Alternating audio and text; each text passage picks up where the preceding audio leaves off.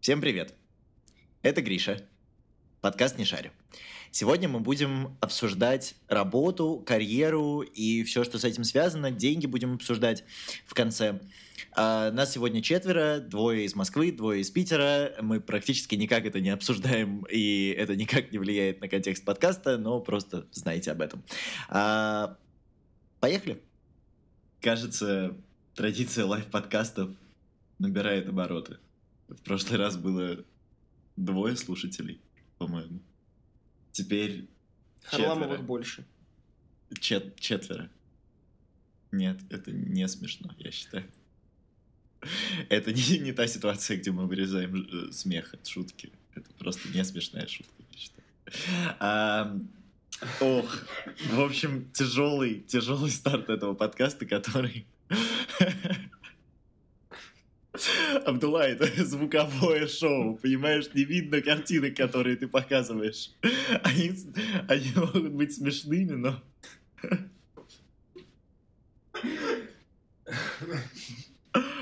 О, господи. В общем, да, в этот раз четыре слушателя. Мы растем медленно, наверное. А, Ждите нас на стадионе. Какой-то человек ждет на стадионе. В общем, э, мы примерно полтора часа пытались включить запись, и теперь справились, кажется, с этим. И готовы начинать новый выпуск подкаста «Не шарю». Сейчас должна быть перебивка, которой нет. Да. А, и сегодня мы снова записываемся большим составом с москвичами. А, и они снова на нашей кухне. Вот так вот здорово получилось. Сегодня, помимо меня, Меня. Это Абдулла, если что. А, и вот, помимо нас двоих, с нами еще два человека. Мы добрались до этого, ребята. А, с нами Леня. Приветики. И с нами Никита. Привет, привет. Ты можешь просто говорить. Да, А, оно, оно все равно будет ловить твои слова. Оно и наши ловит, не переживай. Да, Абдулле все это потом чистить. А, в общем, Как я вилкой буду чистить. о чем мы сегодня будем говорить? Мы сегодня попробуем поговорить про работу, карьеру и все вот это вот. Абдулла сделал такое лицо, как будто бы удивился достаточно сильно этой теме. У нас тут четыре мальчика пишут подкаст, и четыре девочки просто слушают. Все, что вам надо знать о том, как Гриша относится к противоположному полу. Потому что подкаст про карьеру и работу. Зачем нам девочки? Ну, сука.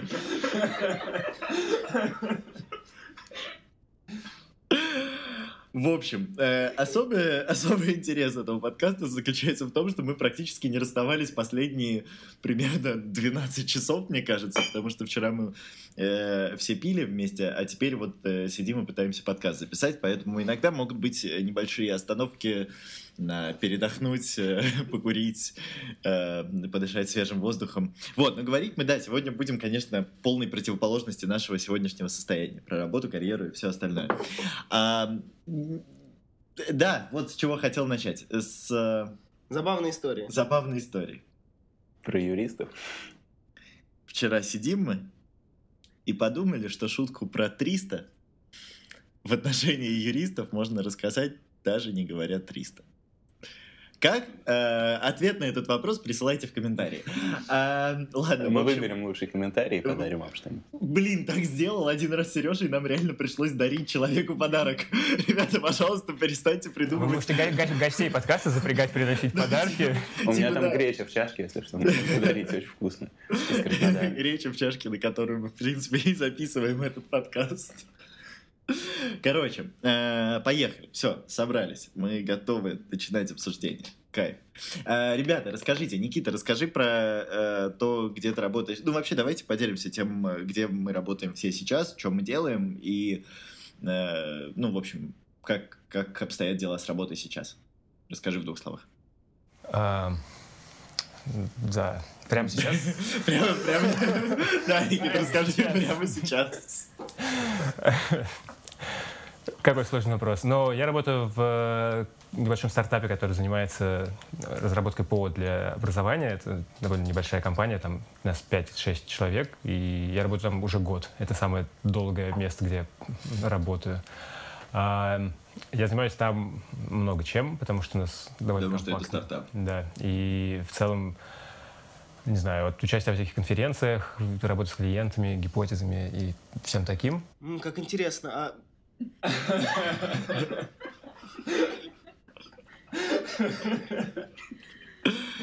хорошо, что мы втроем записываем этот подкаст. А, Пацаны, нормально пообщаемся. А, Да-да-да, продолжай.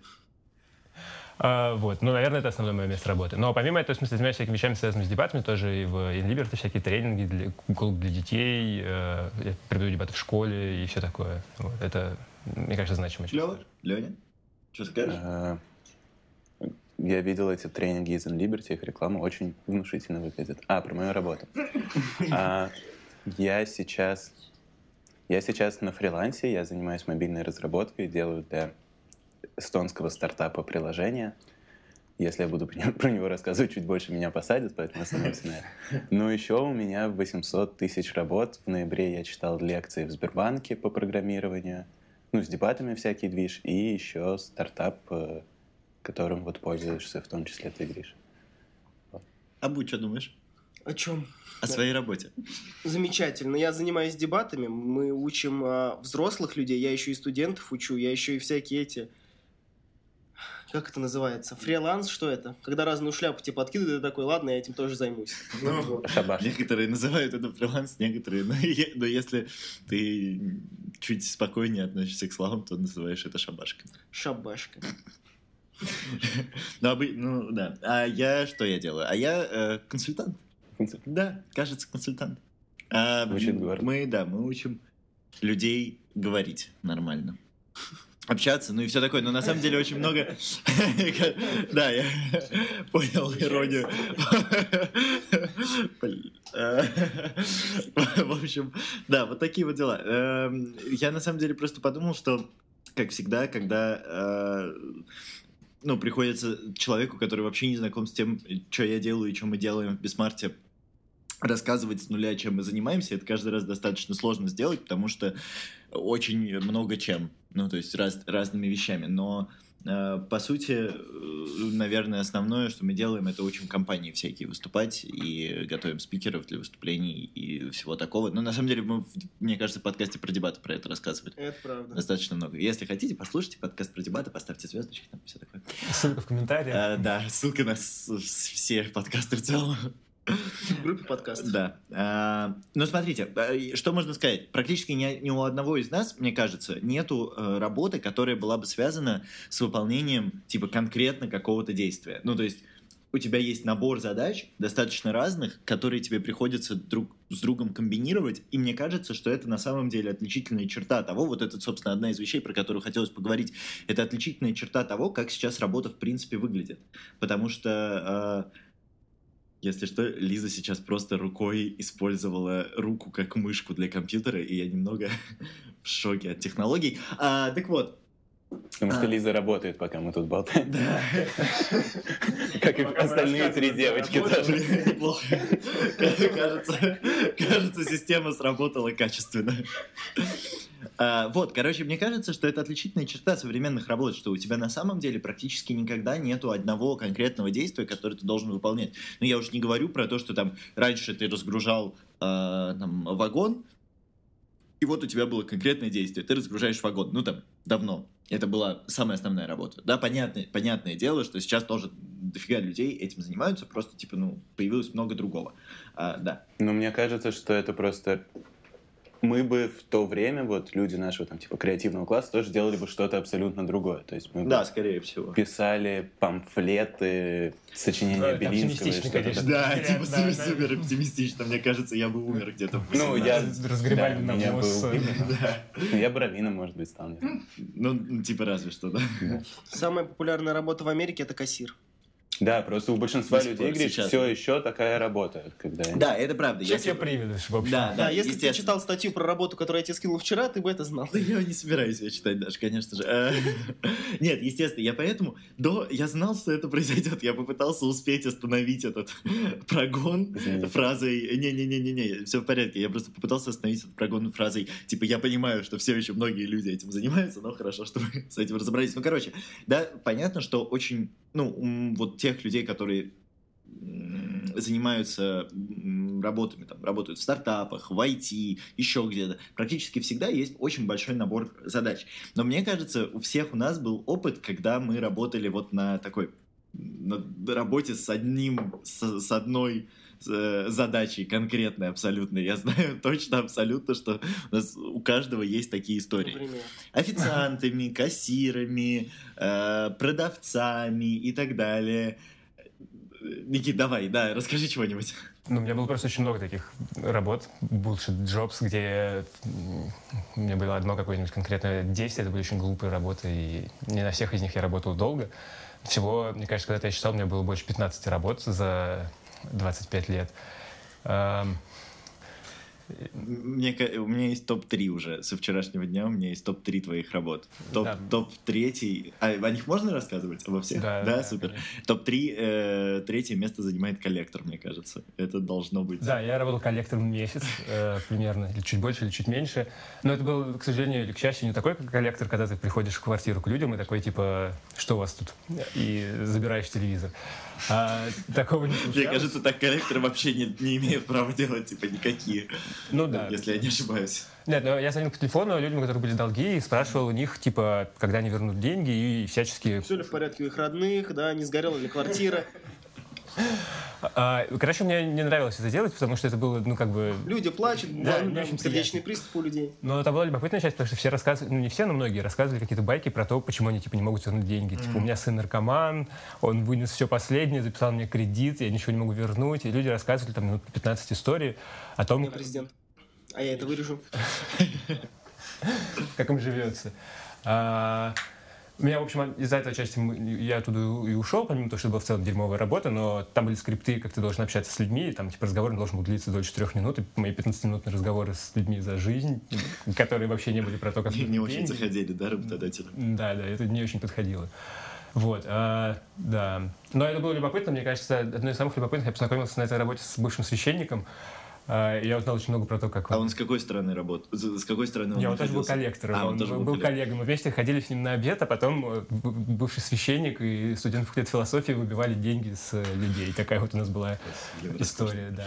А, Топ-2 — это, конечно, э, этот самый Блин, я забыл, что у меня было топ-2. Но я помню, что было топ-1. Разлив э, шампуня. Да, это была первая работа. Мне было лет 16, я сидел в э, подвале и разливал шампунь с канистр э, по баночкам.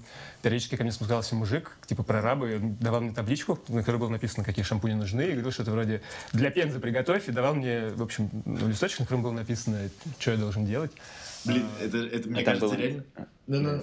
Там было несколько канистр? Или... Ну, там, было куча, там были, короче, стеллажи, там было куча разных канистров с разными шампунями. И, mm-hmm. и на них были и, и баночки маленькие. Нужно было, ну, ты берешь воронку и переливаешь в баночку шампунь, который нужен кому-то в Пензе, например. Мне кажется, какой-нибудь Telltale мог бы сделать, сделать такую игру про разлив... Я просто прям представил, это очень похоже на Papers, Please или что-то такое, когда ты, типа, все, все твои, все, весь геймплей, который у тебя есть, это ты в подвале, типа, практически ничего не надо рисовать и все такое, ты в подвале разливаешь, и там периодически заходит какой-то мужик к тебе. Ну, у тебя усложняется задача, типа, надо из семи канистр слить, правильно да, порядок, да, да, да, да, да. Блин, э, во-первых, э, пожалуйста, давайте сделаем такую игру, во-вторых, ну... Это была, на самом деле, первая работа, где я работал, типа, наверное, месяц или что-то вроде, или лето, пару месяцев. Э, это в школе еще было? Да, мне было 16. Угу. А, но а, это да, первый раз я пытался работать э, до этого, э, не всегда были нужны деньги из-за того, что мы живем в мире капитализма проклятого, да, и, да, и да. нельзя прожить без денег, можно с голоду умереть. Справедливо. Э, я пытался работать, помню, летом, меня сейчас возили на дачу, мы с другом пытались ходить по, по участкам, и такие, типа, давайте мы что-нибудь поможем сделать. Это вот был первый случай, когда я проиграл все такие, конкуренцию да? э, приезжей дешевой рабочей силе, потому что все такие, типа... Э... Цыгане лучше героин продают, да? Это тоже придется вырезать, походу. А, блин, во-первых, мне кажется, что это э, супер могло бы неприятно закончиться, потому что вы такие ходите, два пацана по э, участкам, и кто такой, да, да, конечно, помогите, вы помогаете, он такой, ну все, идите отсюда. И вы такие, ну там в целом вряд ли такое случилось, там все друг друга знают, и там не очень большие были дачные участки. Может быть, из-за что все нас знали, все слали нас подальше, и мы так это... Этот план поработать не удался, короче. А, первая работа, мне кажется, это хорошая тема. У кого какая была? Что было вашей первой работой? Я продавал сим-карты. Э, в магазинах, знаете, в супермаркетах стоят вот люди, которые продают сим-карты. А, Вот, это было перед 11 классом, тогда у, у моего одноклассника появился третий iPhone, я тоже очень захотел iPhone, и я пошел летом работать, я продавал сим-карты, и я это делал очень хорошо, потому что если все стояли, там книжки читали, то я просто подходил к людям, разговаривал с ними, типа понимал, что им нужно, и продавал им сим-карты. И потом ко мне еще подключилась моя сестра. То есть, прикиньте, я вот такой вот маленький э, ребеночек, я был очень милым. И тут еще моя сестра, которая была еще меньше, еще милее. Мы вдвоем просто приводили всех бабулек в умиление. И просто они покупали И продавали им кучу левых сим-карт, да? Ну, они были, Респект. они были не левые. Капитализм well done. Они были не левые, не левые. Это был, ну, типа, официально от МТС, А, э, все окей. было четко. Да-да. И в итоге мы делали доброе дело. Я тоже думаю, что официально работаю в подвале. Не, ну там, правда, мы даже паспортные данные у них брали. Продавали китайцам. Кажется, я знаю, откуда брались клиенты у Никиты потом. Да-да, мы даже брали у них паспортные данные. погоди, это же давным-давно было. Тогда и не надо было по паспортам симки брать. Нет, тогда вот Ну, только да. это ввели в первый раз, и люди такие, что по паспорту, на что полицейское государство. Это, А ты такой, да-да, полицейское государство. А Бучок где ты работал-то в первый раз?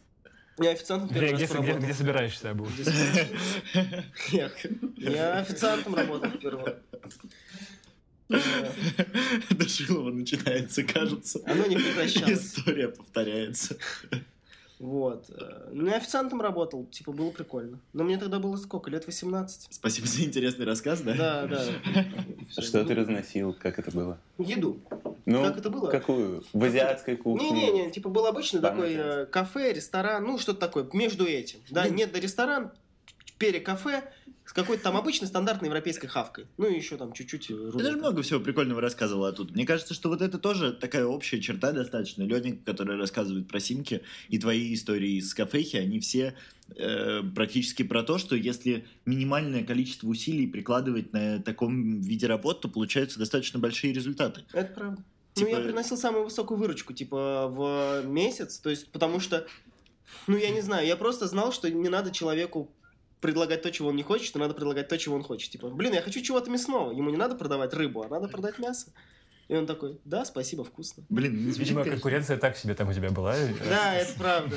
Слушай, на самом деле, везде в таком типе работ, мне кажется, конкуренция была так себе, потому что, ну, я первый раз работал, я разносил здоровенные, Дилда. э, да, э, здоровенные э, пачки объявлений по подъездам, и прикол был, ну, то есть, как бы там в чем был прикол? Офис этой конторы, которая все это продавала, ну, в смысле, которая разносила эти объявления, был на Лиговке. А, а ходить нужно было, ну, там, че- 2-3 километра до, типа, в сторону Александра Невского и вот здесь вот там на советских улицах. А, и прикол был в том, что если ты брал недостаточно, то ты не мог вернуться, ну, ты, ты не успевал просто вернуться, потом пойти обратно, ну, короче, это супер много времени занимало. Из-за этого приходилось брать гигантские мешки, типа три сумки, которые каждая весила там, типа, несколько килограмм, э, чтобы все их э, за раз, чтобы все их за раз, э, приви- ну, от-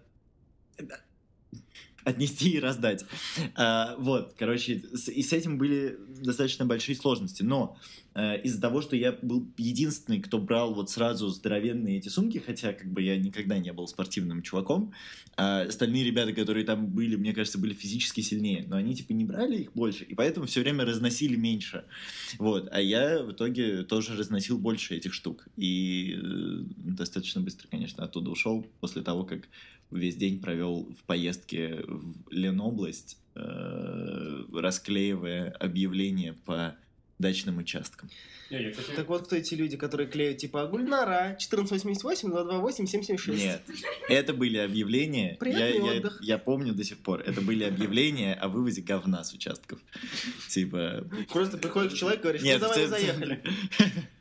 В центре не, не такие объявления были. Нет, в центре были какие-то вообще непонятные рекламы, и это было очень стрёмно их разносить, потому что а, было очень много очень маргинальных каких-то подъездов. Э, Ну да, и э, однажды мужик вышел с палкой и начал... Я позвонил в нижнюю э, квартиру, типа в первую квартиру, и мужик вышел с палкой и собирался меня бить. Я не стал конфронтировать с ним долго. Хотя я почему-то пытался его убедить, что надо меня пустить. И типа я не сказал такой, да, да, хорошо, палка, не надо меня бить. А реально минут пять мы стояли и разговаривали с ним. И я пытался доказать ему, что надо бы Про ненасильственное Не, мне только гость предлагал затушить сигарету об глаз. Так это...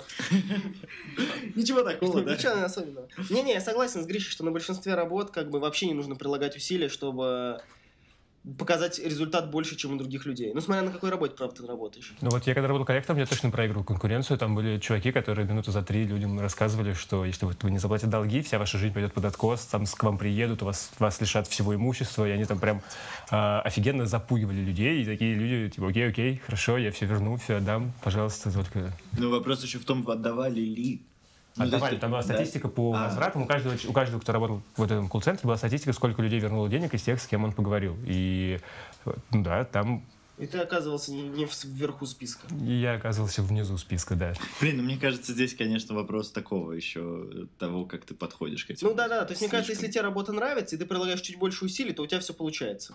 Ну да, потому что ну, невозможно, наверное, на том, что вызывает у тебя типа неприятие эмоциональное. Да. Там еще вопрос в длительности, мне кажется. То есть вряд ли ты бы, ну вот сколько ты месяц разносил эти тяжелые сумки, за полгода разноса тяжелых сумок, ты бы тоже стал брать ну, меньше, да, потому да. что твоя спина бы тебя послала.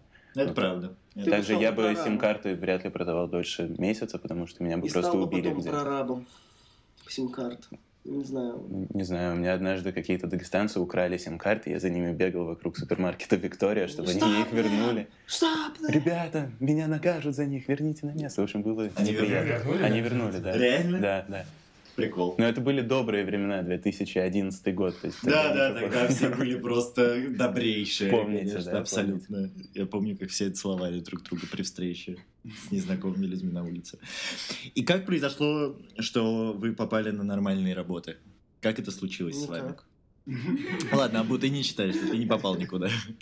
Ну, просто, мне кажется, у нас есть две принципиально разные вот сейчас страны. Мы с Абдулой свои работы выдумали, и в какой-то момент все таки ладно, бог с ним, это настоящие работы, вы, типа, можете на них работать. А у вас, пацаны, ну, реально настоящие работы. Вы, типа, что-то берете, делаете, и что-то получается в итоге.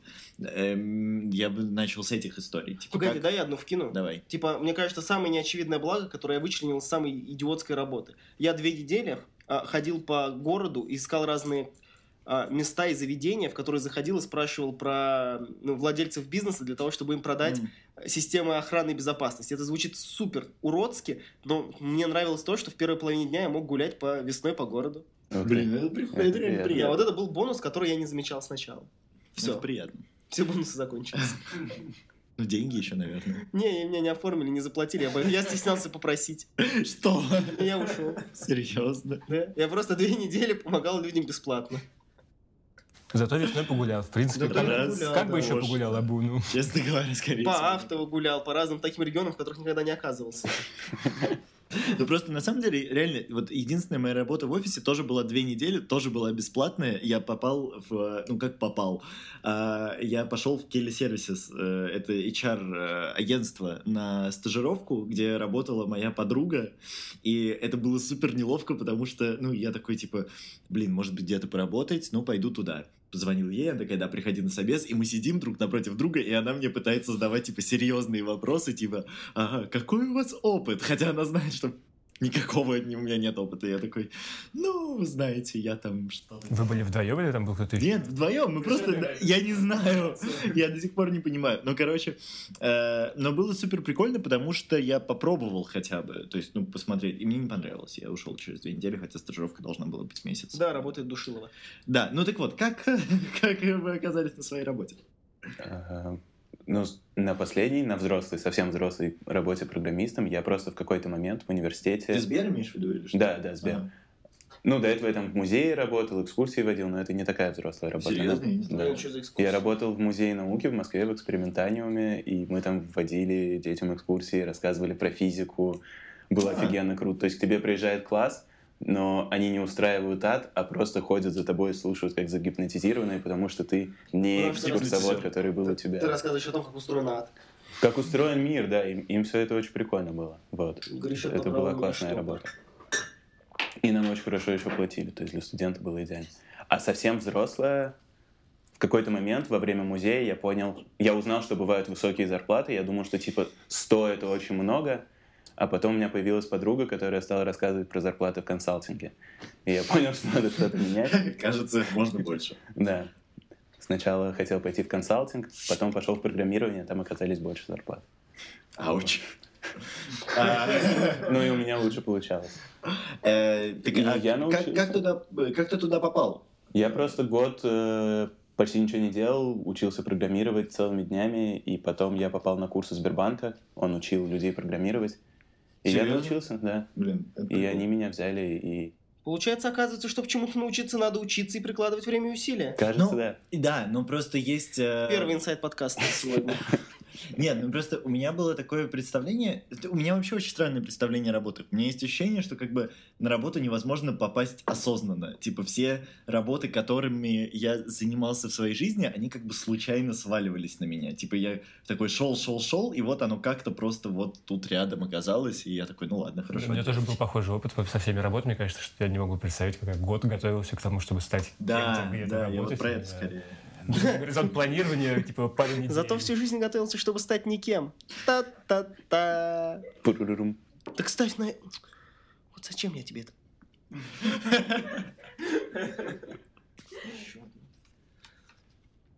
Так, Никита, а у тебя как? Э, Как все сложилось? Слушай, но те работы, А которые... Ты, э, предпослед- э, ты до, под- до этого самого подкаста хотел сказать, до стартапа где ты был? Э, Блин, у меня была потрясающая, ужасная, худшая работа в моей жизни. Я работал в некоммерческой организации, которая, как бы, как мне казалось, когда я туда устраивался, мы будем спасать мир, людей. И оказалось, что мы будем пилить гранты, и Ауч. это было не то, чего я ожидал. Вот. Ну и там была совершенно ужасная структура внутри, в общем. Начальник Сисяевин. Нет. Вот, но Хорошо, что эту шутку поймет примерно 4 человека. Трое за столом. Трое за столом. Вот. э, у меня было до этого несколько работ, которые мне казались серьезными, они были связаны, ну или полусерьезными, все были связаны с онлайн образованием. Мы либо делали курсы, либо искали преподов, и я готовил их к записи курсов, типа рассказ, ну мы программы составляли для них, как-то готовили к записи, какой-то там организации занимались типа поиском студий и все, всем таким. Это было прикольно, мне нравилось, я начал этим заниматься, мне кажется, еще в там, курсе на третьем в универе. А, но я оказался там случайно, просто в каком-то, то ли, я не помню, телеграм-канале или еще где-то, или как-то, в общем, я не помню, как это случилось, но, в общем, я совершенно случайно нашел эту работу, случайно туда попал. Вот эти, вот эти рандомные штуки, они всегда очень напрягают, потому что, честно говоря, с одной стороны, очень приятно, когда ты такой, ну, случайно попадаешь на работу, с другой стороны, у меня из-за этого всю жизнь ощущение, что если вдруг что-то случится с работой, на которой я сейчас, Да. я типа вообще ничего не У найду. меня тоже есть такое ощущение, потому что последние работы, которые были, были либо по знакомству как-то, типа, Реально, да. либо очень случайно, типа, ты познакомился с человеком, он сказал, что у него есть вот такой вариант, и ты начал там работать. Хотя, с другой стороны, есть ощущение, что вообще люди так делают. Ну, то есть, типа, я периодически вижу в Фейсбуке там или еще где-то... Ладно, я не сижу в Фейсбуке, я соврал. Э, Вижу в Инстаграме или еще где-то люди, да, пишут, что, типа, вот, умею то-то и то-то, ищу работу. А что может с твоей работой случиться? Люди перестанут взаимодействовать? Ну, мне... Бизнес исчезнет? Нет, ну это скорее история про то, что я э, переживаю, что, ну, типа, череда дурацких событий приведет к тому, что, типа, что-то пойдет не так. Кому капитализм Ну, разрушит? например, да, я не знаю. Ну, то есть- Тогда не переживай. Ну, Это не самая будет большая проблема. Ты зайдешь в магазин, тебе скажут, мы деньги не принимаем. Только жетоны Национального банка Китая. И ты такой, ай. Это, а, еще и уволили к тому. А, Нет, ну эта история скорее про то, что, ну типа, например, да, завтра окажется так, что, ну там на протяжении нескольких месяцев у, у нас там не будет заказов, или мы будем постоянно ложать по, по какой-то причине, или еще что-то, или, ну в общем, миллион разных, не знаю. Ну, Тогда работа не спасет. Если Так ты я- несколько месяцев лажаешь, я работа так не не рационализировал этот процесс, но это скорее какой-то иррациональный. Но работа может потеряться, да. Я Вот. тоже всегда это думаю. Ну, типа, у Скажите, тебя... вас когда-нибудь увольняли?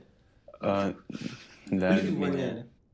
Леня, расскажи, чё, как тебя уволили? Но это уже было на фрилансе, и с- клиент со мной не очень хорошо взаимодействовал, он не присылал мне макеты никак, и я не очень правильно начал с ним тоже взаимодействовать, и он меня уволил, просто перестал отвечать на мои сообщения и так далее. Ну и сейчас во второй раз уволят на фрилансе, так что я понимаю твою историю. Блин, я просто понял, что да, меня ни разу не увольняли. Меня ни разу не увольняли. Но Я еще не так много, наверное, возможностей было для этого. Говоря. Но обычно не увольняют, просто в России же всем нужны Нет, ну, рабочие. меня формально не уволили, в смысле, по там, второй книге написано, что я, типа, уволился сам, но там было увольнение, просто мне сказали, давай ты напишешь заявление, и мы уволим тебя... А, типа, не, ну так». это, счито- это считается, да. Да, а но где это было? когда? Вот это было вот в той некоммерческой организации, где мы пилили гранты, и ну, А что могло, типа, what could possibly go wrong? Типа, В смысле, не, ну, мы были отвратительные просто отношения с э, руководством и со всеми. Там, И ну, они сами тебя уволили Да, она была супер бюрократическая структура, не знаю, пока я там работал, я написал, не знаю, десяток объяснительных, почему я прихожу позже, типа там в 9 нужно было прийти, я приходил в 9.05, мне такие, пиши объяснительную. Нам было типа прям а, уже, не знаю, у тебя был час на обед, если ты уходил на час 05, то они такие, типа, где ты был? И, ну, в общем, там было отвратительно, конечно, да. И... Ходи, расскажу историю про опоздание. Однажды, когда к нам пришел новый человек и стал говорить, что нельзя опаздывать, а я любитель поспать, я опоздал из 21 рабочего дня раз 18, наверное. И меня оштрафовали на 500 рублей за каждое опоздание. ты сколько денег ты отдал компании? Я, я когда, ну, посчитай, я когда конверт в руку взял, я подумал, неужели пятитысячными все выдали? Оказалось, нет. Я тоже э, не могу совершенно прийти вовремя. Когда я устроился на работу, где я работаю сейчас, где-то, наверное, типа, через пару недель мы встречались с э, человеком, который меня нанял, мы с ним обсуждали что-то. Я говорю, слушай, Никита, вот все хорошо, все отлично, но вот у нас было 7 Ты в встреч. зеркало смотрелся? У нас было 7 встреч, и ты на 6 из них опоздал. Как бы мы можем как-то решить эту проблему? У меня зато теперь начальство супер лояльное. Если я опаздываю, ему все равно. Да-да, ну, в целом мы не решили эту проблему. А вот там, где тебя за опоздание ругали, там надо было не опаздывать или нет? Просто вот отношение к дисциплине на работе, мне кажется, Тоже это очень сильно поменялось, очевидно, да. А, Там Много где. мы не делали там примерно ничего. То есть там рабочий день начался с того, что часто рассказывали, все собирались как бы в- На свечку. Да-да, и рассказывали, что они будут делать. И так Подожди, я запутался, это в стартапе или в ком- в Не-не-не, это вот в той компании, откуда меня уволили. А, окей, некоммерческой. окей, окей. Вот, да, и все рассказывали про то, что они будут делать. Мне казалось, что, ну, там просто люди рассказывали какую-то ерунду, типа, мне нужно заказать кофемашину, я буду делать вот то-то и то-то. И, в смысле, там была какая-то просто абсолютно ерунда. Я не мог просто это слушать. А, да, это было тяжело. Блин, э, проблемы с опозданиями у нас не решилась э, никак, даже в тот момент, когда мы стали жить вместе. Типа, мы умудряемся опаздывать на встречи друг к другу, живя в одной квартире. Поэтому, в целом, если бы нас кто-то мог уволить, я думаю, что он бы это уже сделал. Типа, с, с этим есть проблема. Но отношение к дисциплине на работе реально очень сильно поменялось. Типа, в последнее время, опять же, понятное дело, вообще не везде, но мне кажется, что, типа, большинство, ну, так, многие компании стали понимать, что бессмысленно требовать четкого рабочего графика и всего такого. Вам скорее это нравится или скорее это мешает? Мне кажется, что все, что делает твою работу комфортнее, хорошо и тебе, и работодателю. Потому что если тебе комфортно, ты работаешь нормально.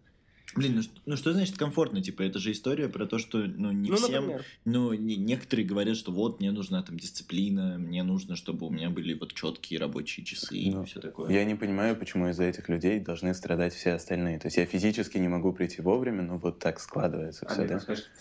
И вот то, что они не могут себя заставить сесть вовремя, почему из-за этого должны страдать люди, у которых все в порядке? Да, да, типа приходи в офис к 9, уходи в 6, если тебе это надо, а другие будут, будут приходить в 10 и уходить в 7. Я могу на тебя даже кричать, если хочешь.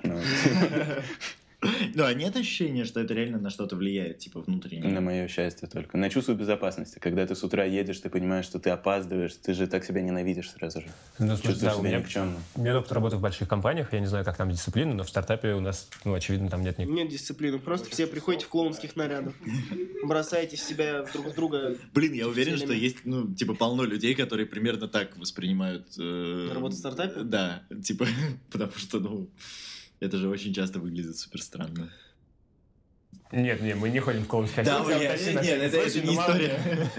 Да, я, я скорее к тому, что, типа, э, ну, вы каким-то образом регламентируете свой рабочий процесс? Ну, у нас есть, типа, плановые с- встречи, когда нужно что-то встретиться и обсудить. Мы договоримся, что там встретимся тогда-то, когда вам удобно, обсуждаем время, когда нам нужно удобно, и встречаемся. Или там, если есть встреча с клиентами, то, ну, очевидно, то Ну, тоже. понятно, да. Но в целом так там нет никакой необходимости приезжать, быть в офисе вообще. или, Ну, в целом очень как, как, как довольно удобно. Просто, с одной стороны, да, это типа звучит прикольно. С другой стороны, э, многие достаточно компании стараются, наоборот, э, людей в офисы затаскивать как можно сильнее. Особенно Ну да. это, конечно, относится к крупным компаниям. У нас есть партнер Крок, они довольно крупная компания, у них даже гардеробные есть в офисе, чтобы они не ходили по магазинам, а заказывали себе в офис одежду, чтобы там мерить, и чтобы они типа не уходили и больше оставались на работе. Есть места, где поспать, есть места, где, ну, короче, ты мог там просто жить. Да, вот, э- вот это, короче, самая пугающая меня всегда тема. Про вот эту жизнь в офисе. Мы как раз э, с утра сегодня это успели чуть-чуть обсудить. Короче, потому что в какой-то момент стало очень модно делать офисы, в которых условно можно жить, действительно. У тебя есть э, еда, у тебя есть душ, у тебя есть спальное место, в- ну, вот вплоть до гардеробных. Про это я, честно говоря, первый раз в жизни слышу, но это очень прикольно. Э, вот. И это делается для того, чтобы ты максимально не уходил из офиса. И как будто бы твоя жизнь полностью сосредотачивается на работе. О, варкизм, это то, о чем я тебе статью скинул с Атлантика на 20 минут чтения. Как раз мы к этому и переходим постепенно. Да, ну, в общем, и эти чуваки, которые все это придумывали и которые все это делали, достаточно, ну, с одной стороны, скорее всего, вот у меня даже есть такое ощущение, что никто не задумывался об этом изначально, как об инструменте специально всех удержать на работе. Я уверен, что многие люди, которые это придумывали, думали, типа, о, как будет круто, нам не нужно будет уходить, мы сможем так комфортно себя чувствовать, наши дети будут ходить в детский сад прямо рядом с нами и все такое. И в итоге, сами того не понимая, может быть и понимая, я не знаю, но мне кажется, что сами того не понимая, э, создали, создавали систему, в которой ты ну, начинаешь реально жить на работе, у тебя все на ней замыкается, и это не круто. Ну, Гриш, я тут возражу, ты живешь на работе, пока у тебя есть задача. То есть вряд ли ты будешь, если сделал все свои задачи, ну, дальше на работе там с пацанами в кикер играть. Не, ну То есть, скорее всего, ты либо бегаешь э, в Одинцово за своим ребенком в детский сад и все еще думаешь о работе. Либо у тебя все просто в одном месте, и ты ну, можешь выполнить эти задачи, все тот же объем задач и не пострадать. Гриша говорит, что это стрёмно, когда ты живешь на работе, но на секунду А ты будешь Гриша жить на живет работе там, в где любом он случае. работает. Он работает на самом деле, на самом деле, э, это не совсем так, потому что я практически не могу дома работать, при том, что мы, ну, как бы, как выглядит наш, э, наше перемещение в офис? Супер тупо, да, как бы четыре человека выходят, кто-то из соседних комнат, а кто-то из соседних домов, садятся в одно и то же такси или в одну и ту же машину и просто перемещаются на пару километров в сторону. Типа заходят все вместе также в офис, садятся и работают. Так достаточно редко происходит, но все-таки. И э, я просто поймался на мысли, что я не могу работать дома физически, мне прям тяжело, на меня давит, э, и мне хочется лежать, ничего не делать, и все такое. Не знаю, мне норм, я работаю дома часто. Я всегда восхищаюсь. этим, Потому что я могу понимаю. лежать. Мне очень важно лежать, когда я работаю. И вот я лежу на спинке, кладу там ноутбук на живот. И это очень удобно. Не знаю, мне тоже супер комфортно работать дома. У меня стол, ты просто садишься, за ним работаешь. Мне, наоборот, скорее больше нравится работать одному, чем в офисе, потому что там постоянно кто-то тебя может либо отвлекает. Мы сидим в коворкинге, там кто-то шумит, и не знаю, мне супер комфортно. Я в команде Гриши. Человек, который ничего не может сделать дома. Реально, дома, Как будто когда- ты на работе что-то можешь сделать, Абу. Это правда. Короче, возвращаясь к Гришиной истории про то, что типа люди переносят свою жизнь на работу. Мне кажется, это из-за того, что теперь твоя жизнь детерминирована и определяется через работу. Не через религию, не через семью, не через э, твои культурные некоторые этнические принадлежности, а через работу. Она дает тебе деньги, на которые ты живешь, она дает тебе цели, смысл, задачи, которые ты выполняешь и fulfill ее ну, личность, ну, наполняешь свое существование. Извините. Да, то есть поэтому люди, когда видятся, они обсуждают, ну, теперь в большей степени именно работу, потому что все остальное не настолько определяет твою жизнь, да, потому что не дает тебе смысла и цели, да, как все остальные. Поэтому ты максимально интегрируешь свою работу в свою жизнь и определяешь себя через свою работу. Поэтому ты как раз в нее и вовлекаешься. И поэтому, мне кажется, стоит вопрос не того, что у тебя нет задач, а в том, что если ты определяешь свою жизнь через работу, у тебя всегда есть задачи, они не заканчиваются никогда. Вот, я вот это хотел сказать, чуть не забыл, что, типа, скорее всего, ты просто остаешься там не столько, сколько тебе надо, и как бы, когда заделал, все, уходишь, а просто сидишь там до последнего, и, типа, потому что, ну, мне кажется, особенно в больших корпорациях у тебя легко может сложиться ситуация, что теоретически у тебя всегда есть чем заняться. Потому что у тебя большая корпорация. Ну да. Ну, Ну, вот смотрите, да, это то, о чем говорил Кейнс в 30-е годы. Он говорил о том, что люди в нулевых, вот сейчас, будут а, отдыхать 5 дней в неделю и работать только 2. Ну, он думал, потому что работа для него была, ну, просто инструмент для того, чтобы позволить себе покупать еду и одежду. А теперь мы так не воспринимаем, большинство людей не воспринимает так работу.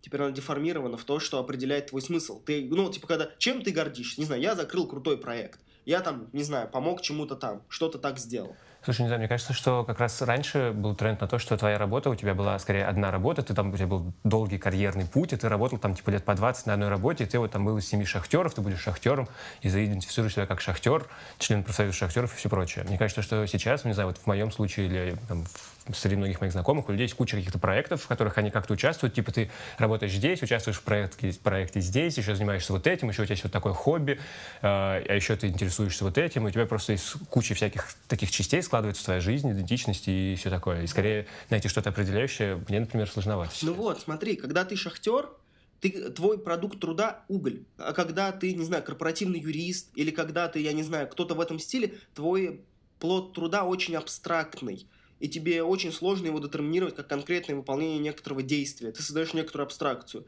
То есть ты навряд ли вкладываешь какой-то невероятный смысл в уголь. То есть в нем нет ничего особенного. Ты такой, м-м, куски коричневого дерева, которые немного окаменели. Да, это не то, чем ты можешь ну, вложить большой смысл, потому что большинство людей понимает, что это такое. А когда вот Гриша спрашивает, чем вы занимаетесь? Ну, я там чего-то там в каком-то там стартапе чего-то делаю. Или вот я программист. И сразу возникает вопрос, а что является плодом твоего труда?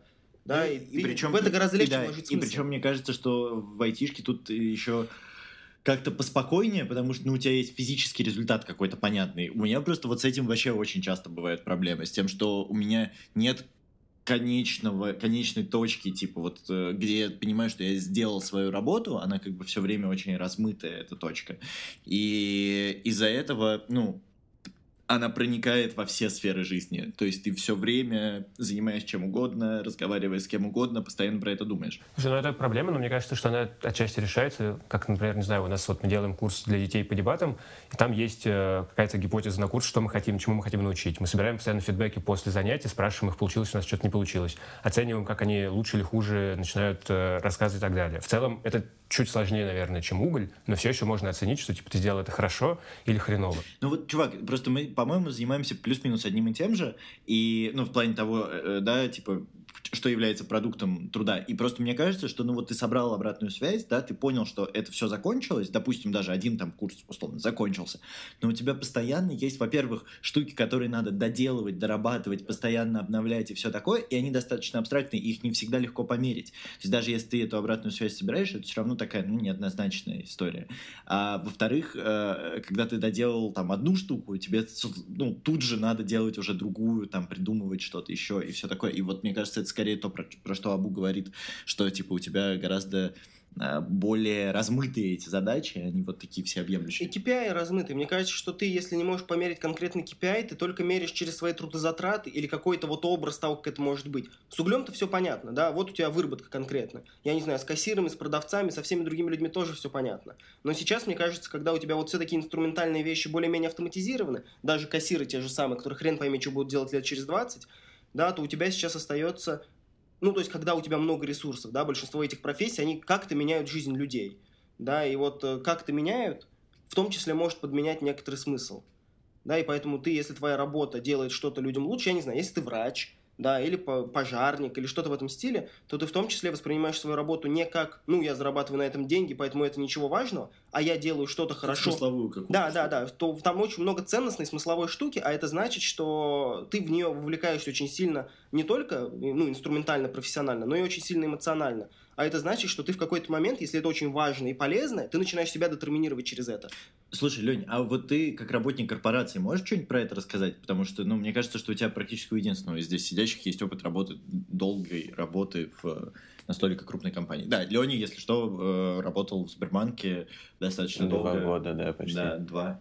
Ну, что-то такое, да, почти два. Ну, да, как... очевидно, не, э, э, не, не кассирую. Да, не кассирую. Я делал само приложение Сбербанк онлайн, то есть я постоянно видел, что я в итоге сделал. То есть плод моего труда, вот я его там маме мог показать, бабушке. Ну и безусловно... Ну и, скорее всего, они им пользовались. Да, да. Ну у них андроиды там. А, ну, не, не знаю, я очень плотно себя, естественно, с этой штукой связывал. Ну вот, и, я скорее про смыслы, да, которые... И там еще история с комьюнити очень большая, с техническими всеми этими специальностями, то есть ты вовлечен максимально, чтобы быть в IT, ты постоянно должен читать статьи, ходить на конференции, со всеми общаться, и, ну, реально, гигантская часть твоей жизни, она становится вот этой айтишкой. Ты очень плотно с ней связываешься. И, ну и типа, как у тебя эмоционально были ощущения от работы? Слушай, мне было, ну, мне вообще очень важно, чтобы вот я что-то делал, что я могу увидеть и потрогать, и что нужно. Как только меня перевели на проект, где результат был не так нужен, я тут же ушел, потому что, ну, типа, зачем делать то, что а что с чем ничего не произойдет? Чем ты стал заниматься? А, Это нельзя рассказывать, да? Окей, хорошо. Э, Но, типа, это был не, ну, не какая-то физическая штука, понятно. Ну, она не взлетала, было непонятно, и, в общем, ну, как только это произошло, я уже не смог себя с этим связывать, и такой, все, иду учить детей дебатам и пить пиво, потому что Пить Да. пиво. тут, тут все А, понятно. Ну вот, опять же, то есть нынешнее пиво. поколение, например, в, Ам- в Америке, оно кроме того, что самое образованное, а из-за того, что у тебя ну, много образования и очень мало инструментальных вещей, ну, то есть мне как раз кажется, что это история про то, что ты хочешь, чтобы твоя работа ну, делала мир как-то лучше, потому что, ну, чтобы она давала тебе какой-то смысл. Потому что, ну, а я это уже говорил, походу, да. Ну, Ну, просто неплохо, не- неплохо. непонятно, что делать, кроме работы. Ну, извините, Да, что я да, это да. говорю, непонятно, что делать, кроме работы. То есть, реально, ну, вот я делаю какие-то вещи, которые условно работа, и они реально, с- ну, это самое интересное, кажется, что я мог бы делать вообще. То есть, Во, вот с этим, мне кажется, тоже мы с очень- соседом работаем по выходным просто потому, что это прикольнее и интереснее, чем смотреть сериалы и там... Пить пиво. И есть пиццу одновременно. Ну да, да. Вот, Не это могу было сказать того же. Да, это, это было в той статье, Гриша, которую я тебе скинул, что э, больше всех сейчас работают в, ну, типа в Америке, по крайней мере, больше всех работают а, люди, которые в топ-менеджменте находятся, потому что их работа максимально, ну, дает им развлечение и удовольствие от того, что они делают. Поэтому они, типа, постоянно задерживаются в офисах, сидят допоздна, и, ну, всякие вот эти люди, максимально белые воротнички. Видишь, как хорошо, что я статью не прочитал, и время не потратил, и мы дошли до того же самого, и ты мне еще рассказал. Потому что я это и хотел другим людям рассказать, а ты Хорошо. мог бы подготовиться. Мог бы, конечно. Я не А, успел, прости. Но, ка- но кажется, тебе я, не и так скидывал. справляюсь, честно говоря. В канале она была у тебя. Кстати, да, про варкизм. Подписывайтесь на канал Абдулы. Спасибо большое. А, как называется, не скажу. А, найдите канал Абдулы и подпишитесь Это вообще-то очень странная реклама, потому что я сам себе платить не буду за рекламу. Мне заплатить. Получается так. А, ну и, конечно, мне кажется, что вот этот прикол, когда ты уходишь из компании и переходишь э, на работу, типа, индивидуальную, начинается э, совсем прикольная история с тем, что не очень понятно, где работа начинается, где заканчивается. То есть, условно, да, ты делаешь э, подкаст, и это как бы считается работой или не считается? Ну, для нас, наверное, нет, а для кого-то считается. Работа тоже за что платит. Ну да, да, но мы типа не пытаемся это монетизировать никак. А, и в какой-то, ну, я просто периодически ловлю себя на, на ощущение, что я просто хочу перестать делать что-либо.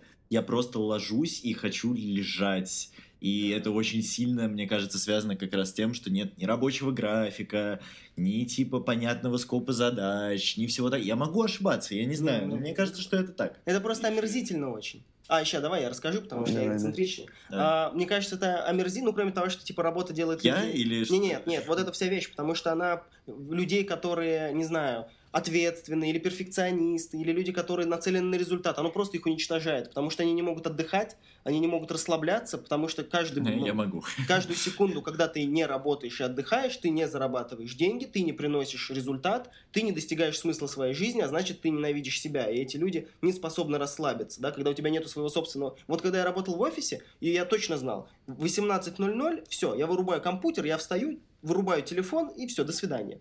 Сейчас нет такой возможности, да, типа ты доступен всегда, у тебя нет времени, когда ты отдыхаешь, нет времени, когда ты работаешь, а это значит, что ты никогда не можешь расслабиться, ты всегда в напряжении. Мне кажется, это типа еще одна большая проблема для большинства людей, которые ну, то есть не так, как ты могут это кайфовать и балдеть, у которых постоянные задачи, постоянно какие-то типа правки, еще что-то там, постоянно кто-то Мне тебя кажется, тюкает, Никита не согласен крякает тебе. Ну, у меня просто все нормально с э, разделением рабочего и нерабочего. И, в смысле, у меня есть какие-то задачи, которые нужно сделать, а еще у меня есть, там, не знаю, лекции, которые я хочу посмотреть, послушать, эти книжки, которые я хочу почитать. И у меня есть какой-то примерно распорядок, что я буду делать, и мне вообще супер легко сказать, что, типа, вот я сделал задачу и больше не думаю сегодня о- об этой работе, а Смотря думаю на каких людей ты работаешь, потому что Да, чем, конечно. чем это люди с большими возможностями и ресурсами, тем более ответственны ты к этому, и тем больше риск от того, что ты не успеешь или сделаешь все не так круто. Choose wisely, Абу. Ну, так извини, чем м, больше возможностей и ресурсов, тем больше потом у тебя возможностей и ресурсов. Но они требуют Или нет. больше. Ну как? Или нет? Ну, спроси у Лизы. А, ну, не суть. А, короче, Мне в том числе это кажется, что типа если у большинства людей вот такие обычные стандартные работы, которые не вкладывают никакого смысла в, ну, как кассир, как бухгалтер, как еще какой-то человек, ну, типа, ну, общество не дает, не говорит, что, типа, ты делаешь великое дело, не знаю, как учитель или как, я не знаю, корпоративный юрист, но они сами себе вкладывают смысл, могут себе позволить. Да, сами могут себе позволить. Общество всегда обожало корпоративных юристов. Ну, не суть. То есть, э, мне кажется, что это в том числе уничтожает личность людей. Потому что, по сути, если вот мы о чем говорим, да, типа твоя работа, Ну, большинстве или сейчас- наоборот. Или, типа, не уничтожает. Наоборот, ее формирует и создает, и делает ее полноценной. То есть, типа, может быть, э, нет никакой проблемы Так если она не человека. ценится в обществе. Типа, ты тратишь А, свою этом большую плане. часть своей жизни на то, чтобы пробивать продукты в пятерочке, люди никак это не ценят, а больше через что ты мог бы себя определять, уже не ценится в обществе. Типа, семья, да кому она нужна, да, можно спокойно жить без семьи. Религия, да Рэп. кому она нужна, Рэп. да. Через Ну, рэп? Ну, через музыку, через какое-то Ну, творчество. если ты кассир в пятерке, женщина 44 года, я не уверен. Да блин, Да, на самом деле, мне кажется, ансамбль что... русской народной музыки у нее может Ну, быть. получается, например. Да, могут быть хобби и все такое. Но не то, чтобы это общественно, магистрально одобряемая социальная Да модель. не, мне кажется, наоборот, сейчас есть тренд на то, что, типа, очень клево, когда у тебя есть хобби, когда у тебя есть какое-то свое дело, которым ты занимаешься, и ты такой, типа, не знаю, рассказываешь, как ты катаешь на яхте, там, участвуешь в каком-нибудь кайтинге, и ты такой, круто, чувак, это очень здорово. А я после офиса прикольно». кайтил на диване, а- охреневает то, что происходит. Не, ну со мной работали взрослые люди, и они там типа кукол каких-то шили, еще что-то. У них было прям реально много всяких развлечений. Вон, Лиза изобразила лицо капитализма. Я вижу. Это, это правда самый эксайтинг, да, пример, который ты вспомнил. Не, типа, ну шить кукол. им всем было чем заняться, я к этому. А Они себя проблем, неплохо да. идентифицировали А через проблема? семью, Где- еще через что-то. тихо. Тебе нравится шить Тихо, кукол? ну-ка Шить тихо. кукол. Аму, ну-ка тихо. Ну, то есть, возможно, это идентификация через работу, это опять штука, которая работает только с тем же каким-нибудь креативным или upper middle классом, а мы просто сидим и такие, вот. Но мне кажется, смотря как ценятся твои результаты труда. Если твои результаты труда ценятся, ты ну, себя через это детерминируешь. Если результаты труда твоего не ценятся, то это, наверное, очень обидно, что ты тратишь примерно треть жизни на сон и треть жизни на работу, результаты труда которого не ценятся. Ты просто... Что значит детермини... де- что это Ну, ты определяешь твою жизнь? себя. Да, но, но твоя жизнь определяется. А что количественно значит по времени. ценится? Ну, то есть... Ну, не ценятся плоды твоего труда. Ну, например, типа плоды труда дворника, ну, так себе ценятся. Они на самом деле очень важны. Кажется, что дворник очень сильно осознает, когда он в 5 утра встает или она и видит кучу мусора, а к моменту, когда ты идешь на работу или возвращаешься из бара, там уже все очень чисто. Ты ему не говоришь, братан, спасибо, что убрался, но Да, все равно зря, это очень Хотя ценная зря, работа. конечно, да, да, Да. А врачу ты говоришь, ой, спасибо большое, еще бутылку Ну коньяка да, вот в сверху». этом прикол, наверное, Да, разница. Что, ну, то есть, да, он сам может видеть этот, э, эту разницу, но, типа, да, но ты ее не... э, Да. ну, Ну, я- вне- внешнего нет никакого И, и подкрепления. опять же, комплимент может быть не только вербальный, но и материальный, да, если ты видишь, что корпоративному юристу платят 200 тысяч баксов в год, а тебе платят э, 100 тысяч рублей в месяц, да, ой, в год э, дворником, то, видимо, не такой уж и социально ценный продукт ты производишь. Блин, э, на самом деле забавно, что мы сейчас говорили и вообще практически не вспоминали про деньги. Э, э, в контексте работы, что, конечно, во-первых, мне кажется, тоже немножечко говорит Связано, Деньги, о том, бумага, как деньги, мы- бумага. Да, о том, как мы к этому относимся, но вообще, наверное, нет. Типа, чё, по бабкам? Ребята, как... э, Сколько ты зарабатываешь? Сколько ты зарабатываешь денег? Э, Нет, ну серьезно, в формате довольно, недовольно, ну как бы удовлетворяет Блин, не кстати, удовлетворяет. подожди. Вот как раз, мне кажется, что это в том числе определяет твою социальную иерархию. Да, то есть не только твоя работа, но и, например, твой доход от этого Ну, очевидно. формирует социальную иерархию. Мне кажется, что поскольку это формирует твою жизнь, это очень важный элемент социальной иерархии. То есть мы опять же можем говорить, что работа определяет не только смысл твоей жизни, ценности твоей жизни, но и в том числе то, как- где ты находишься в социальной иерархии. А это значит твое переговорное плечо, возможности и объемов счастья при сравнении с другими людьми. То есть поэтому мне кажется, что люди, людей коробят всегда вот эти вопросы, потому что они такие думают, окей, Я сейчас скажу, и меня где-то разместят, типа. да, да, да, что я сразу, как только это обозначается, я сразу нахожусь либо в как- каких-то, ну, вот, социальной иерархии,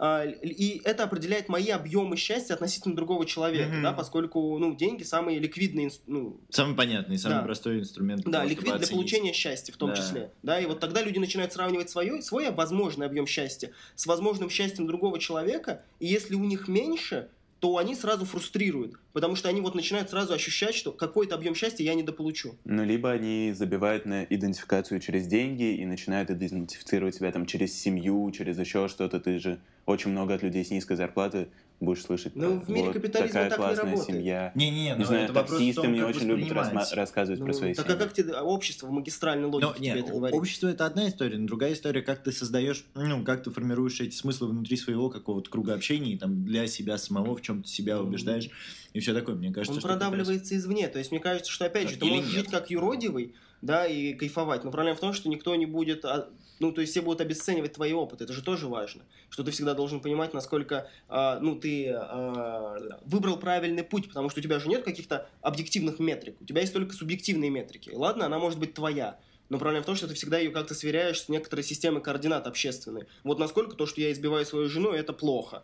Да, то есть, потому что, типа, мне нравится, а жене не нравится. Лучший Мне пример, кажется, когда ты мог привести. Я не Ну, знаю. Конечно, мы немного уходим от этой темы, но мне кажется, что нет какой-то вот этой общественной системы координат. Ты всегда идентифицируешь себя с какой-то группой, и ты такой, типа, вот с моими корешами, типа, избивать жену, это ок. Они все мне говорят, что я крутой чувак. И ты такой, типа, Ну да. «Не заебись. А есть другая группа. Да, но, типа, ты выбираешь, какой, как бы, примкнуть, и ты такой, типа, я выбрал семью, а не карьеру. И ты такой, типа, общаешься с этими людьми, и они, типа, так, типа, молодец, вот эти все социальные поглаживания. Потому что всё общество абсолютно не монолитное, оно же типа супер разное, нет никакой магистральной общества, Ну, логики вопрос того, общества. что транслируется в основном. Да То что, есть, кем транслируется? Да. Оно же типа су- например. Да, можешь- оно супер разное. Смотреть сериалы про домохозяек и про то, Да, как они там клево живут, а можешь смотреть сериалы про то, как они там, не знаю, работают корпоративными юристами и зарабатывают но миллионы. объемы счастья ты сравниваешь э, через то, через другими людьми. Не, Мне кажется, что это ну, индивидуально достаточно. С какими другими людьми ты сравниваешь? Ну, ты сравниваешь себя, не знаю, с всеми, с- со своим кругом окружения. Тебе не важно там какой-то чуть Ну абстрактный... что, неважно. Ну, то есть ты видишь, что у других людей больше возможностей, и ты начинаешь себя с- сравнивать свой объем возможностей с возможностями Да, и других ты всегда находишь оправдание своей И позиции. да. Я выбрал семью. Я Да, но это я- не избавило тебя от потребности.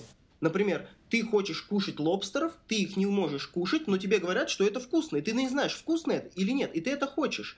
И Или по- не хочешь, вот в том-то и дело. Ты Ну, типа, стоишь в автобусе и видишь, как мимо проезжают люди на мерсах. И ты очень хочешь Вот, в этот вот это мерз, еще- потому что в автобусе А, ну невкусно слово- пахнет. Туда-сюда, окей. Ну, с Но- лобстерами это не было понятно, но с мерсами все, конечно, Да. Ну, потому что это очень явно. То есть ты стоишь, тебя мерз окатывает, значит, грязью, и ты такой, я хочу быть тем, кто окатывает грязью. Меня однажды окатил КамАЗ из лужи. Причем во время, но я не огорчился, потому Я что захотел КамАЗ просто Да, себе. Просто был такой ливень невероятный. Я был весь настолько мокрый, что я уже перестал бежать и просто отдался судьбе. И КамАЗ, он просто, видимо, там была выбоина здоровая, он просто не видел. Он просто на пол колеса в него ушел, а я стоял прямо на обочине. Меня прям вот девятым валом по макуху окатило грязью.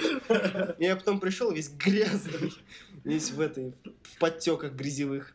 Что в этот момент тебе хотелось? Ничего, я ничего не испытал. Я подумал, ну, вода сверху, вода снизу, вода сбоку, да плевать. Я просто принял судьбу и стал в потоке. Тут, кстати, с лобстерами и мерсами, мне кажется, еще не факт, что человек э, считает, что с ним что-то не так. Он может думать, что, типа, эти богатеи Мир, наворовали, да. это вот они Да. проклятые. Добро пожаловать в буржуазные революции 17 века. Добро пожаловать, Абдула. Реально. Так вот, как ты выглядел, буржуазная революция.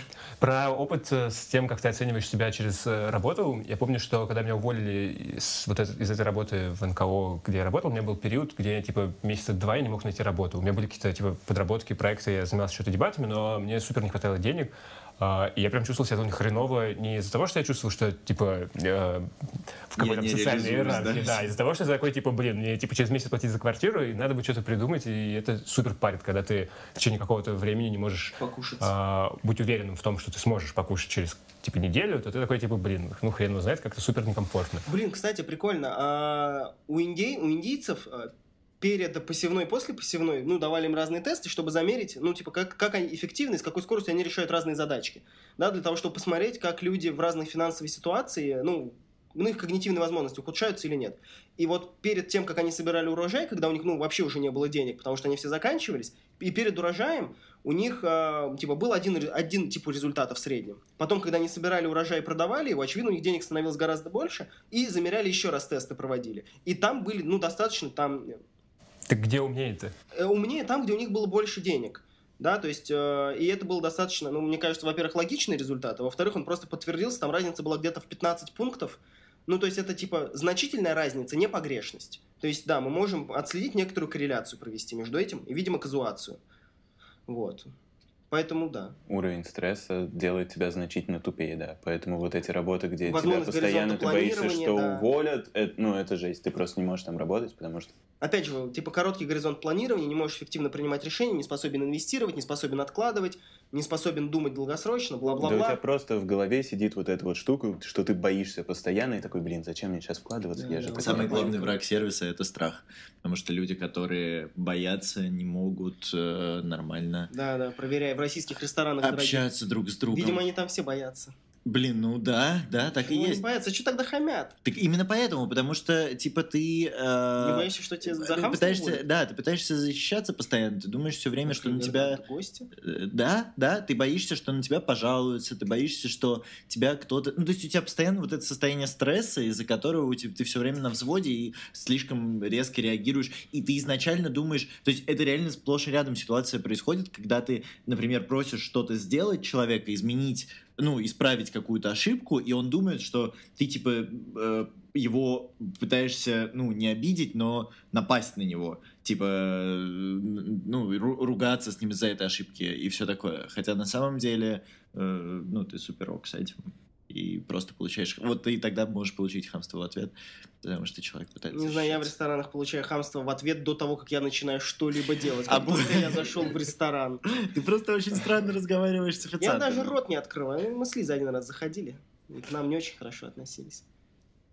Ну, не суть. А, Не знаю тогда почему. Так э, это самое, как, э, скорее всего, абсолютно точно, точнее, э, у вас менялось вот это финансовое состояние с течением времени. Как это влияло на то, что вы делаете, и как вы себя ощущаете? Ну, понятно, что положительно, потому что спокойнее, если оно увеличивается, и негативно, если уменьшается. Но, типа, на что еще это влияет? Влияет ли это еще на что-то в вашей жизни? На уверенность очень сильно. То есть, когда пока у меня не было вот такой взрослой работы в Сбербанке, я был значительно менее уверенным, потому что, ну, как-то непонятно. А тут, когда у тебя что-то получилось, и там, ну, прям очень сильно получилось, ты сразу такой уверенный в себе становишься, и это очень приятно было, очень приятный переход. Мне кажется, у меня это было связано с И намного больше ешь. Это чувством автономии, типа, что ты можешь быть независимым от обстоятельств, от других людей, от родителей. У меня было такое чувство, когда, например, я только переехал, я почувствовал, что я, типа, вот это класс. Теперь я не должен жить с кем-то, с какими-то людьми, с которыми я не хочу жить, и мне было супер, я чувствовал, типа, что сам определяю, как распоряжаться своей жизнью, не знаю, мне скорее это чувство было, которое Да, это кайфово. А будь что думаешь? Не знаю, мне кажется, что... Ну не, ну очевидно уверенность, спокойствие. С другой стороны, не знаю, как это у других, но у меня, ну типа, я ну, не то что жадный, но типа как... Ну, Но жад- жадный. ну, жад- типа, когда ты достигаешь какого-то уровня, тебе кажется, что времени остается меньше, а уровень недостижения все больше, да, И если, типа, раньше ты просто хотел нормально кушать, то теперь ты не просто хочешь нормально кушать, а, не знаю, чего-то большего, да, там, съездить отдохнуть не в одно место, а в другое, да, ездить не в автобусе, а в автомобиле, да, и вот мне кажется, что чем больше ты ну, достигаешь, чем сильнее растет твой уровень жизни, тем сильнее у тебя растут запросы на качество этого уровня жизни. А это, а это создает дополнительные стрессовые условия. То есть, мне кажется, что типа блаженные люди, которые могут ну, дойти до какого-то уровня и сказать, блин, мне балдежно и кайфово. Блин, у меня есть коллега на работе, которым я просто восхищаюсь. А, Он Питается совершенно- гречей, да, всё, да, пьет он- воду да, монастырскую. Он совершенно не парится по поводу вот этих всех социальных штук, типа как он должен выглядеть, э, чем он должен питаться. Как бы я как-то ему сказал, что у него клевая рубашка, он такой, да, мне жена в секонд-хенде, типа, на вес купила таких штук 20, я вот их по очереди, типа, ношу, и мне вообще супер комфортно. Ему, типа, я знаю, сколько он зарабатывает, я знаю, что, как бы, он мог бы позволить себе купить рубашку или там, но ему вообще, типа, это не нужно, и ему вообще супер комфортно в рубашке из секонд-хенда на вес, который он даже не выбирал себе сам. отдыхает он в Ницце. А, Не, нет, просто это вопрос... В лесу в Ярославской области, натурально. Идеально, да, реально, по-моему, он святой. Не, на самом деле, просто вот то, о чем ты говоришь, про дойти до какого-то уровня, у меня как бы немножечко другой формат. Я очень плохо обращаюсь с деньгами, я очень, я никогда не умел, типа, ни копить, ни тратить. То есть ни то, ни в одну... Тратить, я думаю, умел. Ну ладно, да, тратить. Но в смысле, у меня как бы не было никогда навыка нормально их потратить, типа, да, взять деньги и, типа, сделать что-то нормальное, полезное, типа, купить что-то хорошее. Но прикол в том, что я не очень... То есть я заметил, как изменился уровень э, дохода, но я не очень заметил, как поменялось потребление. Это правда, это Типа, омерзительно. Я примерно, вот как раньше, я типа на родительские 5 тысяч там условно в месяц, ну ладно, 15 в месяц, а, я э, ел э, в, не знаю, там где-нибудь и пил пивко в баре, та- и когда вот я стал зарабатывать эти, ну, не эти, а там даже большие деньги сам, э, и примерно то же самое, типа я просто ем и пью пивко в баре, и типа, ну, при- при- То примерно то же приятные бары, они же остаются все теми же, ты пиво тоже И пиво вроде не примерно можешь столько же выпить, стоит, да, да. да. Как будто просто в трубу сбрасываешь, они там сгорают, и в итоге в сухом остатке самое, ничего. да, самое главное, что они все тратятся, и Да, ты да, такой, да, типа, что ты такой, происходит? Я Сколько просто времени? начал откладывать в какой-то момент, мне повышали, а я не начинал тратить больше, а просто Ну, откладывал. я говорю, блаженные люди есть э, Ага, за этим столом. ага, расскажи как. Типа, Расскажи, как проверять. Нет, то Ну, есть я ты кладешь на счет, с которого ты их не можешь вывести. Я тоже пытаюсь так делать, но, типа, обычно это все заканчивается тем, что в какой-то момент ты такой, ой, у Пельмени меня- по скидке. Куплю полкамаза. И еще семь морозильников для них. Пацаны, я здесь сделаю пельмень пати. Давайте в брезент навалим, будем купаться. Ну, типа того, да. Слушай, ну, у меня, например, я делаю так же, как Леня, скорее из какого-то чувства, э, что если вдруг что-то случится, чтобы я мог э, оставаться таким же автономным, и я понимаю, что это, типа, если И- вдруг... и- и- и не то, чтобы я совсем идиот и, типа, не понимаю, что может что-то Меня случиться. это пугает, Я, и типа, поэтому- Меня тоже это все время очень пугает, только я пугаюсь и ничего не могу с этим сделать, потому что деньги все равно не получается откладывать. И, типа, такой просто трачу их. Клади в банк, из которого сложно вывести. То есть в какой-то момент... э. Не-не-не, ну вот комиссиями большими на перевод, чтобы ты не мог по чуть-чуть отщипывать, чтобы у тебя каждая отщипка добавляла тебе Покупай лишние венесуэльские 3000. облигации. Через 20 лет они вырастут в цене. Нет, ну не так. Драгметаллы покупай. Или счета, с которых нельзя выводить просто. Ну вот, меня сделал. скорее вот это всегда пугало, потому что, ну, бывают ситуации, когда тебе реально нужны эти деньги. Потому что, ну, смотрите, Потому когда ты откладываешь... себя не выпьет. Да, во-первых. А Во-вторых, когда ты откладываешь на черный день, прикол-то в том, что рано или поздно этот черный день может наступить. Как бы, да? И вот если в момент, когда этот черный день наступил, ты такой хочешь снять деньги, а тебе банк говорит, нет, ты откладываешь на черный день, ты такой... Ну, там же обычно так. ты Да, ты занимаешь у кого-то, и они там две недели, например, списываются, а когда А. они списались, ты возвращаешь. Ну, я так делаю. Или когда ты снимаешь деньги раньше, у тебя просто там не будет процентов, которые начислялись в походу или что-то. Ну, там, короче, есть разные, по-моему, Боже, как сложно. Взрослая жизнь. Да, очень сложно. Настоящие деньги, счета. Когда перестал считать за деньги листочки от денежного дерева. Тяжелые, тяжелые времена наступают. У меня просто есть какой-то типа, ну, полка, ниже которой я типа предполагаю, что я не могу опуститься, и просто я ее повышаю каждый месяц. И Прикручиваешь. да, да, растет, растет полочка. Я встаю, иногда головой подпихиваю, звоню Олег Юрьевич и говорю, братан, пожалуйста, подкрути там что-нибудь. С деньгами не просто. Насколько вообще важно, сколько, сколько их у вас? М? Насколько вам важно, сколько? Количество По каким важно. критериям вы выбираете? Не знаю, мне кажется, я из тех людей, которые, типа, чем больше цифр на счету, тем они спокойнее себя чувствуют. Не потому что, Ну, типа, очевидно, все такие, мне кажется. Ну, Вопрос в критичности просто, мне кажется, этого параметра для того самоощущения. Блин, ну я помню, что вот тот момент, когда у меня первый раз на, типа, счете появилась сотка, я такой, типа, чего? Как Да, это как работает? это вообще? Она очень быстро исчезла. Типа, все в порядке. Я- как бы, не то, чтобы она появилась, и с того момента я начал... Не-не-не, я как бы увидел, да-да-да, и просто как бы полетело. Все, все в разные стороны. Вот. Но просто вот этот вот момент, когда я такой, хм, нифига себе, э, это было странно. Ну, потому что первый раз такое. Мне кажется, он еще изменяет, типа, отношение к тратам, которые ты делаешь. То есть вот у меня, например, так работает, да, сначала ты там, ну, сначала я считал в сотках. Типа, там все, что там дешевле сотки, это, типа, ну, примерно одну, одну стоимость, да, не Мгм. имеет значения, если это меньше 100 рублей. Да, там, потом это тысячи, да, там, если это меньше тысячи, неважно, сколько это стоит.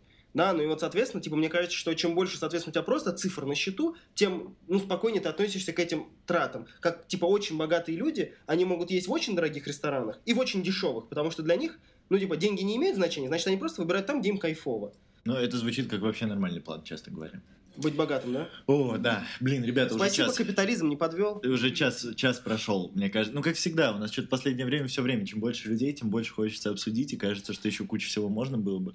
Но это, я думаю, просто повод для того, чтобы все эти подкасты делить на два и записывать вторые серии. Давайте потихоньку закругляться, наверное. А есть что-нибудь, что хочется сказать в конце про работу? Полезная мысль. Поговаривать, что человек 300 это услышит, возможно, Для даже юных 500. слушателей. У меня вспотели ладошки, когда мы говорили о деньгах. И слюна стала выделяться. Ребята, сейчас поедим, все в порядке. Гречка. На этом мы закончим. Спасибо, что вас слушали. Ну реально, есть какие-то мысли? И, и все смотрят на меня 6 секунд. Ну, когда Никита Мы же можем сделать паузу? Чтобы подумать, а я не знаю. Да, на самом деле это просто можно вырезать. Вот где молчание. Не, я оставлю специально, чтобы все люди понимали, насколько мы это... Мы мастера коммуникации, да? Говорят, в дебаты играем, там турнир сегодня должен был быть. Хорошо, что его не было. Да, как бы. Не вывели, не вывезли бы. Так, ладно, давайте я. А, ребята, которые слушают этот подкаст, работа это супер круто, но она не должна становиться центром вашего существования, от которого вы оцениваете себя и свою жизнь. Вы гораздо более ценные существа, чем просто механизмы в рамках большой машины. Делайте то, что вам нравится, и получайте от этого удовольствие. Не оценивайте себя по, а, не знаю, количеству продукции, которую вы произвели. Вы можете быть плохим работником или неэффективным, но хорошим человеком. Всегда помните об этом. А мне кажется, что... э, ну, я в целом согласен с этой мыслью, но мне кажется, что я искренне рад тому, что теперь можно... Ну, правда, с одной стороны, всегда думать о работе, и с другой стороны, если хочешь, не хочешь, можешь никогда не думать о работе. Ну, то есть практически. Да, ты можешь очень рандомно выбирать моменты, когда тебе нужно включаться в процесс, и это меня дико радует, потому что я понимаю, что даже если я еду отдыхать, я все равно буду думать о работе постоянно, но не в контексте того, что типа, о боже, работа моя работа, типа, что же делать? Работанька. Типа того. Как она А, а скорее в формате, ну, интересных каких-то мыслей, которые могут мне помочь, или там чему-то научиться я могу, или еще что-то. Ну, короче, это приятные мысли, и мне кажется, что я вот за это должен как раз благодарить э, капитализм.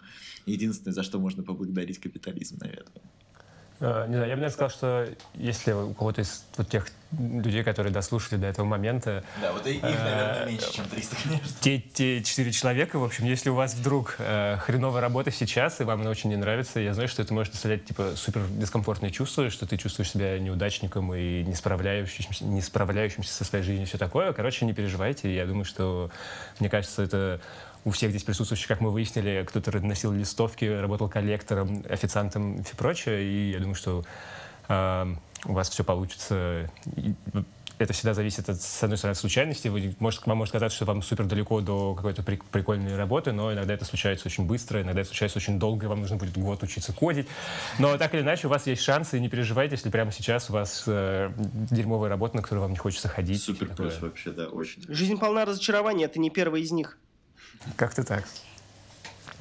И не последний, подсказывает Лиза. И не последний.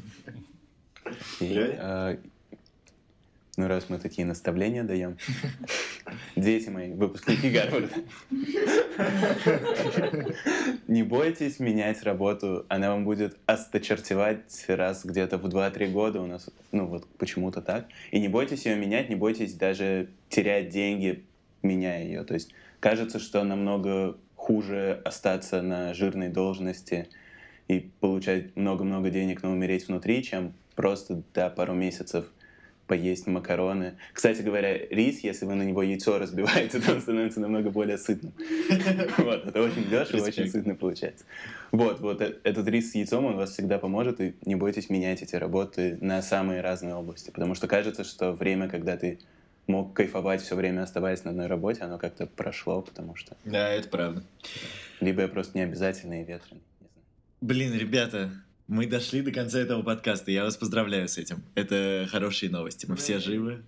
А, спасибо вам большое. Спасибо большое, что послушали до этого момента. Давайте прощаться. Пока-пока. Пока-пока. Пока. Пока-пока.